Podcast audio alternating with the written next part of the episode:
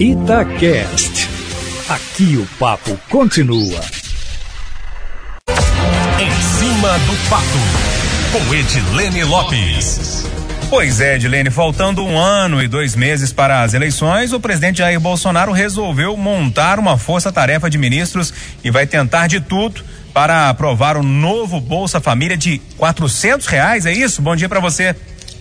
Bom dia, Júnior Moreira. É isso mesmo. Parece que a tropa de choque do Centrão do presidente Jair Bolsonaro venceu a queda de braço interna contra o ministro da Economia, Paulo Guedes. E é o que tudo indica, ele se rendeu e não vai se opor ao Bolsa Família de quatrocentos reais, que é o dobro do valor atual. Guedes, preocupado com as contas, defendia um valor máximo de trezentos reais, mas o próprio Bolsonaro defende um valor maior.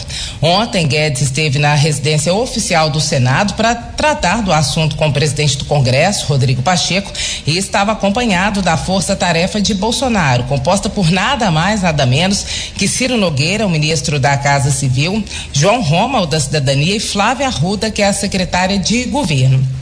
Todos são parlamentares licenciados, o primeiro é senador e os dois últimos são deputados federais, todos de partidos de centro e fazem parte do governo. Um é do PP, o outro do Republicanos e o terceiro é do PL. E se tem uma coisa que o Centrão sabe é ganhar eleição e se manter no poder. Na minha avaliação, esse novo Bolsa Família com o dobro do valor é uma boa estratégia para salvar Bolsonaro do desgaste provocado pela CPI da Covid, assim como salvou Lula, que foi re reeleito mesmo depois dos escândalos do mensalão. O dinheiro virá da PEC dos precatórios, que vai mudar a regra de pagamento das ações judiciais perdidas pelo governo federal.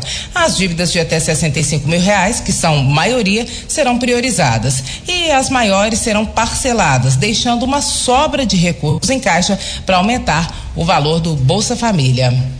Ô Edilene, aqui em Minas Gerais, o Ministério Público vai tentar resolver a questão do trânsito entre Belo Horizonte e Nova Lima, exigindo um compromisso das construtoras. Você acredita que o Ministério Público vai pegar pesado para tentar resolver essa situação? Com certeza, Cátia Pereira, o Ministério Público vai pegar pesado e já está pegando. O Procurador-Geral de Justiça, o chefe do Ministério Público Estadual, Jarbas Soares Júnior, está determinado a resolver o problema do trânsito caótico entre Belo Horizonte e Nova Lima. Ainda nesta semana, provavelmente na quinta-feira, o Ministério Público vai propor a criação de um fundo que pode ser judicial ou legal. Se for por meio de lei, deve ser criado pela Prefeitura de Nova Lima. E a proposta é que esse fundo seja abastecido por meio de compensação ou doações feitas por empresas responsáveis por grandes empreendimentos em Nova Lima, como prédios altos, hospitais e centros comerciais. A leitura do Ministério Público, Cátia Pereira, é que a região é uma bomba relógio prestes a explodir e que o trânsito não suporta mais nenhuma grande obra. Eu já acompanho faz um tempo o estilo de gestão do procurador. Ele já foi procurador-geral de justiça antes e ele está chamando as empresas para o diálogo, para tentar resolver sem judicializar. Se as empresas não toparem contribuir, na minha avaliação, não demora muito e o Ministério Público Estadual vai começar a embargar vários empreendimentos grandes na região de Nova Lima. Aí é confusão na certa.